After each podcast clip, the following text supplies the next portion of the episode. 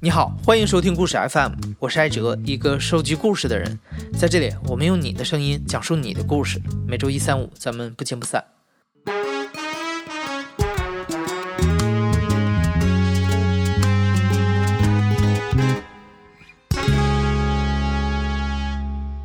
前不久，我们在故事 FM 的微信公众号上和提倡创想欢聚的国际酒业巨头宝乐丽家发起了“我的家乡这样聚”的故事征集活动。感谢所有给我们投稿的听众，我们从这些投稿中选择了三个故事在这里播出。那今天的第一位讲述者是来自云南的新梅，我们请他讲一讲家庭聚会祭祖的方式。我叫新梅，我的家乡在楚雄彝族自治州大阳县下面的一个小镇，在我们老家那儿有一个风俗。就是每年的大年初二，都会要上山去祭祖，并且在山上做一顿饭吃。呃，这是一个很很有仪式感的事情，但确实也是一个很麻烦的事情。它不是说从家里做好了之后拿到山上去，而是所有的食材、锅碗、水。然后蔬菜等等等等这些全部都要从家里用人力背到那个山上去。呃，我们那边的山的话特别的大，我们家的坟地是有两块，其中的一块叫做白沙水景庆，从家到那块坟地，以我的体力空手不拿任何东西，需要走一个多小时，将近两个小时。我的体力其实是不差的。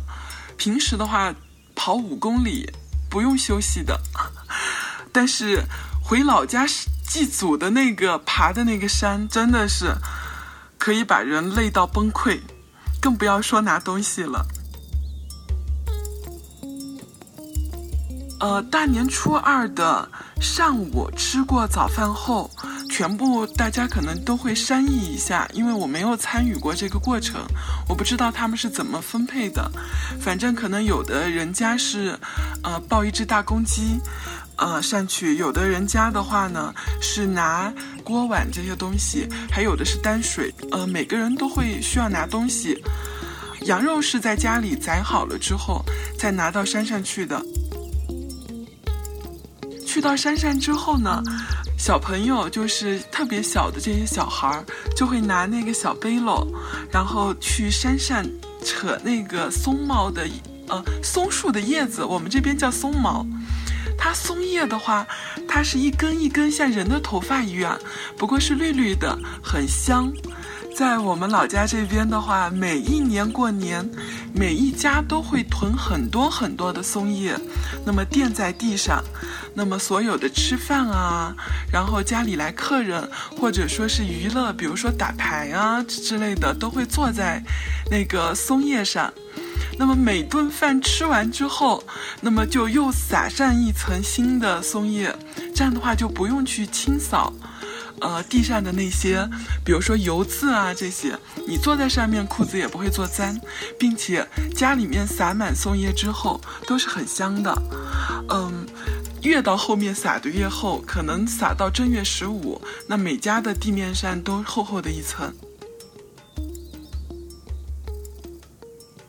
女人的话呢，大大多数就是做一些。呃，清洁食材，比如说切菜啊、炒菜啊这样的一些事。男人的话呢，就是找柴打灶，然后杀鸡。呃，鸡是不能在家里杀的，是一定要拿到山上去杀的。呃，鸡杀好了之后，就需要用鸡身上的羽毛蘸上鸡血，然后把这个羽毛贴到那个山神树上去。山神树的话，一般就是会在坟地上。选一棵长得最丑的松树，呃，松树的话，它长得特别丑，它就会歪歪扭扭的，所以没有人会用这样的树去做家具啊之类的，呃，那么就是祭拜它，请它保佑我们家族的这个坟地可以安安稳稳的，然后平平静静的。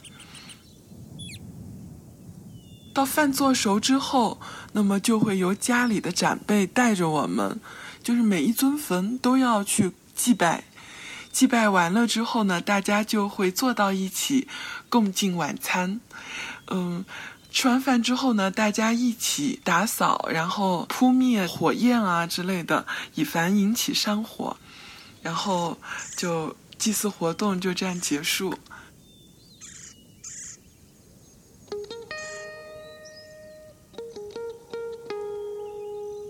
前几年回家，家里没有信号，不是没有网络信号，是连电话的信号都没有。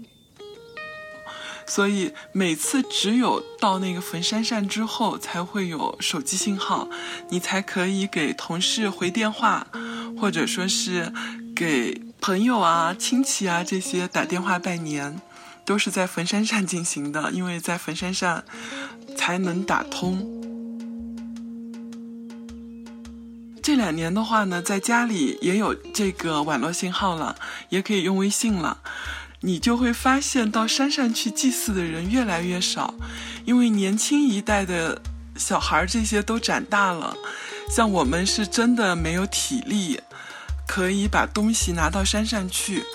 而我的堂哥，然后我的嫂嫂、婶婶，呃，叔叔们，他们都年纪越来越大，嗯。这样的活动以后可能会逐渐的消失，但是我还是很喜欢这样的祭祀活动的，嗯，所以我想把它记录下来。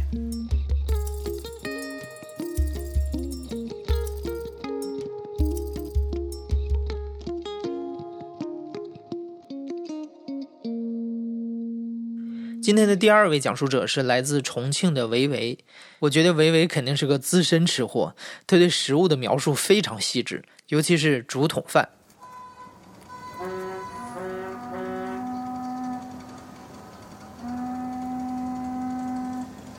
我是张维维，我的家乡在重庆合川。呃，我的家就在重庆合川的城区。其实做竹筒饭必须要回到农村的老家，就是我妈妈的家乡，然后我们才会做这个事情。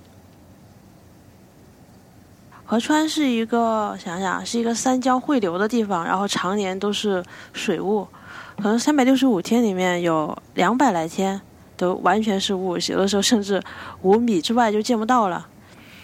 夏天会到四十到四十五度吧，然后冬天就三到五度，然后特别湿冷。大家必须要穿羽绒服，然后要穿比较厚的秋裤这样子。因为在我们那边农村的话，每家每户屋子背后一定是有一大片竹林的，因为里面它可能要放鸡啊，然后包括竹子，它要拿来做一些灭火编的一些什么小被对我们来说也不算是日常，基本上都是春节的下午才会用竹筒饭来聚餐，流传下来就是一代一代的吧。基本上都是亲戚，都是三代以内这种大家族的聚会，然后才会有这种，可能能聚个三四十人左右吧。这种聚会不需要商定的，就默认的今天下午我们就会去干这个事情。这 其实是蛮孩子气的一件事情吧，生火啊这种事情。有人去拿腊肉，然后有的人去拿豌豆，然后有的人负责砍竹筒，有的人负责生火，基本上就是这么几个。砍竹子一般都是家里的男性青壮年吧，负责去砍竹子，因为你砍了之后，你还要把竹子拖过来砍成一节一节的，其实那竹子还蛮重的。有专门砍竹子的刀，小小的，跟柴刀有点像。不知道大家有没有见过？就竹子本身就是一节一节的，它就天然的会长成竹筒。你只要像砍甘蔗一样，把它一节一节的砍下来就可以了。老人的话就负责在旁边看，是一个大指挥，然后指挥着他们做这个做那个。小孩的话就负责把米灌到那个竹筒里面，然后去找一些萝卜、白菜啊那些什么的，做成塞子塞进去。我一般参与的步骤是调味儿。竹筒饭要么是大米，要么是糯米，这个是基底，然后再会放一点腊肉、腊肉或者是腊肠这种带咸味儿的。辣货，就是有一点那种烟熏的味道，然后又有一点盐，然后一点花椒什么的味道，综合味道在里面。因为一般春节聚餐这些东西就太多了，然后这种东西作为凉菜，大家一般都吃不完，就拿来做这个。因为竹子开了花就会死掉，干了的竹子和它的竹叶呀、竹枝什么的，竹叶跟竹枝负责引火，然后你也可以用点干柴什么的，点燃之后它就会烧起来。火苗燃起来的一瞬间，然后就会特别的兴奋和开心，然后就看着它跳动，然后往里面加柴呀、吹火，这是一个特别好玩的过程，而且是你会有收获。哦，对了，说起来烧火哪里好玩，就是小的时候妈妈就会告诉你，千万不要站在那个竹筒饭的正对面，萝卜和白菜会因为气压崩出来，就是。就是这样一个声音，然后就会飞，然后因为那个气压，它可以飞很远。白菜因为水分，然后煮了之后它就会腌。一般能够崩出来的都是萝卜。印象中好像我舅舅还是我哥哥，然后 被那个给砸过，还挺疼的。就站在那个竹筒饭的正对面，我也不知道他怎么想，没有人提醒他。然后突然一个萝卜塞就蹦，然后砸在他背上了，他是背对着的，然后有点像一个那种冲天炮一样的东西。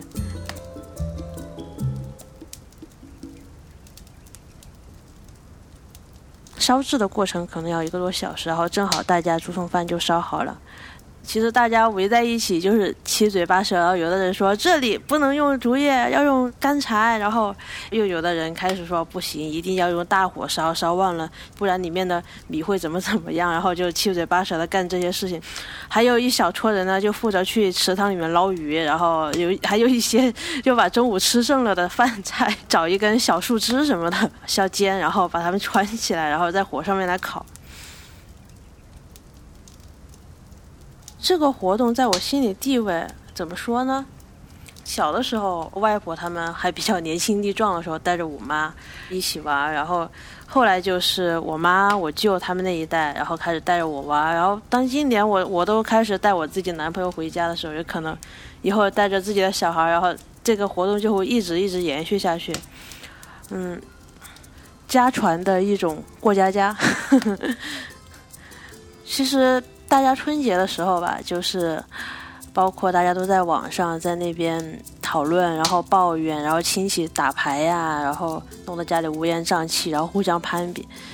呃，因为在这个活动里面，无论老的、小的还是中青壮年都有事干，大家就不会在那里，哎，你你们家怎么怎么样啊？他们家怎么怎么样啊？多少多少钱啊？呃，说实话，亲戚嘛，然后大家聚在一起，其实没有什么话说的。可能没有办法一起交流观点、交流生活，但是，呃，还有办法交流一下感情，一起做个事情。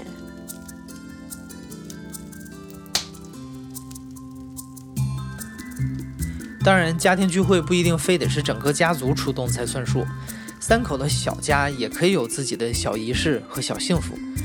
那今天的第三位讲述者，他们家的仪式只是很简单的一道菜。大家好，我叫田有洲，我是河南洛阳人。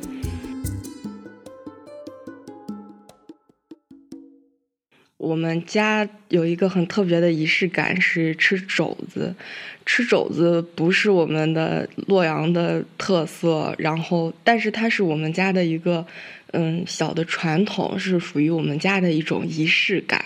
大概是我小的时候有一次吃肘子，觉得它很好吃，然后表现出来了非常喜爱。我爸就记住了我的这个爱好，然后逢年过节吧，有什么开心事儿的时候，就都会买一个肘子来吃。比如妈过生日了，我爸过生日了，就有时候不会庆祝的很大，就买一个肘子吃，七夕之类的。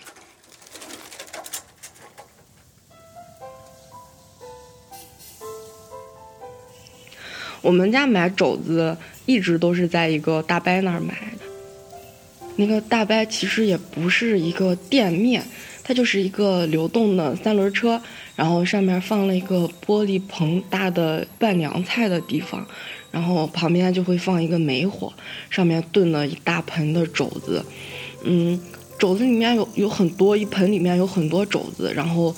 大伯会让你挑一个肘子，然后大伯好像很喜欢，就是再切一块肉给我吃，要么就是摊上的杆子，或者是其他的什么肉。挑完肘子之后，大伯会把肘子切成块儿，然后拌点调料，然后香菜、葱啦，再从那个大盆里边盛出来两勺黑乎乎的酱汁卤水，特别香。买完之后，我爸就会。嗯，不管是骑车还是走路，就很很快的回到家里，然后趁它还在热的时候最好吃，浇在我妈刚蒸出来的白米饭上，就很香的肘子配白米饭，真的特别好吃。我们家应该是从我在外地上大学了之后，就没有吃肘子这个仪式了。嗯，后来。嗯，家长身体也被体检出来说不能再就少吃太油、大鱼大肉这种东西，然后我们家吃肘子就慢慢变得少了。但是肘子这个事情，它是我现在想起来都是觉得。就我能想到一个场景，就是我和我爸很开心的在买肘子，然后那个摊主大伯喂我吃一块肉，然后我和我爸就很开心的拿到家里，端到桌上，又又它还是热的，一家人都在饭桌上吃饭，就很温馨的一个场面。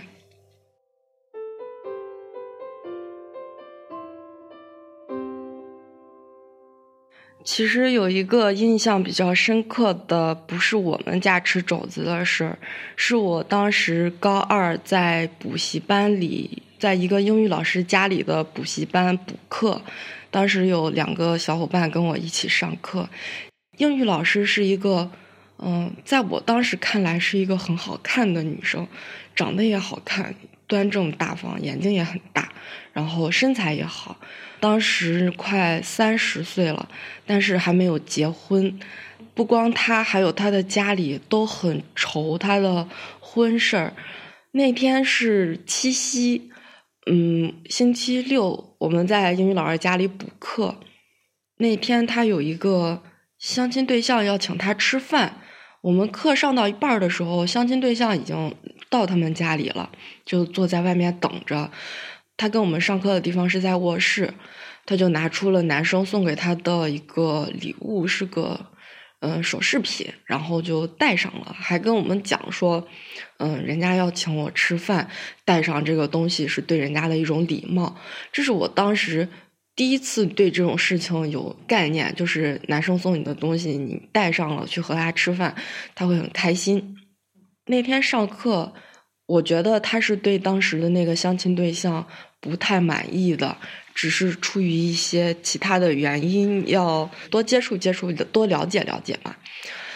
然后就上课的时候，就大概对我们抒发了一下感慨。但是当时我们都还小，真的是并不不太能理解，就是觉得可能就是想结婚吧。我现在是理解了这种感觉。他就问我我们说：“你们家里面？”七夕有什么庆祝的方式？就爸爸妈妈之类的。另外两个小伙伴好像没怎么说，然后我就说吃肘子呀。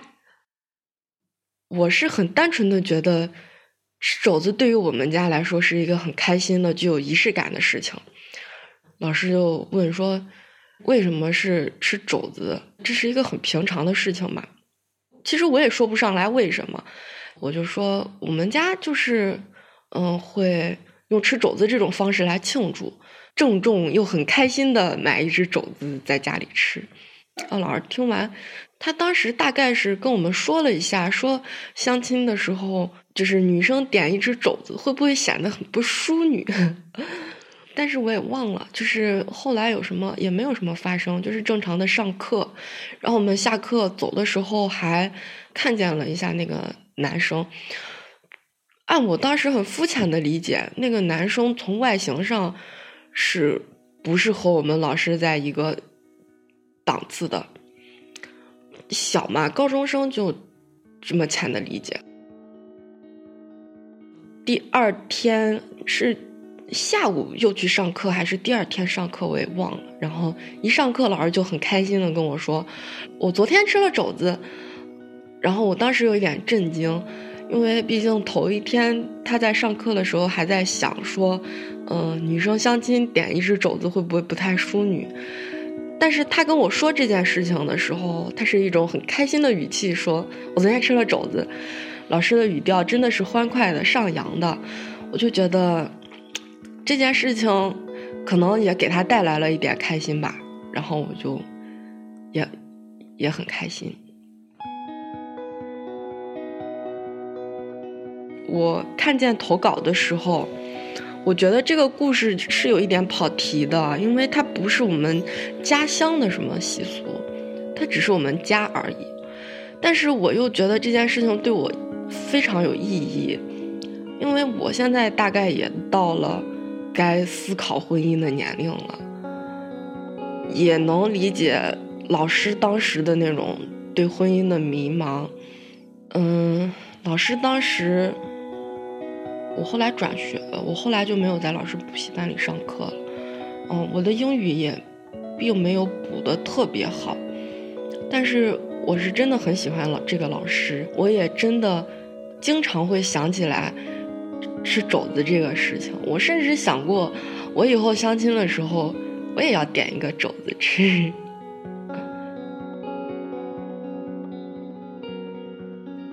感谢三位讲述者的故事。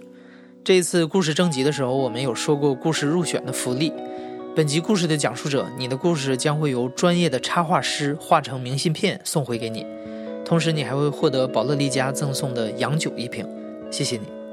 你现在正在收听的是亲历者自述的声音节目故事 FM，我是主播艾哲。本期节目由实习生李幸贝和刘军、彭涵制作，声音设计彭涵。如果你也想说一说你们家聚会的方式，欢迎在留言里和我们聊一聊。感谢你的收听，咱们下期再见。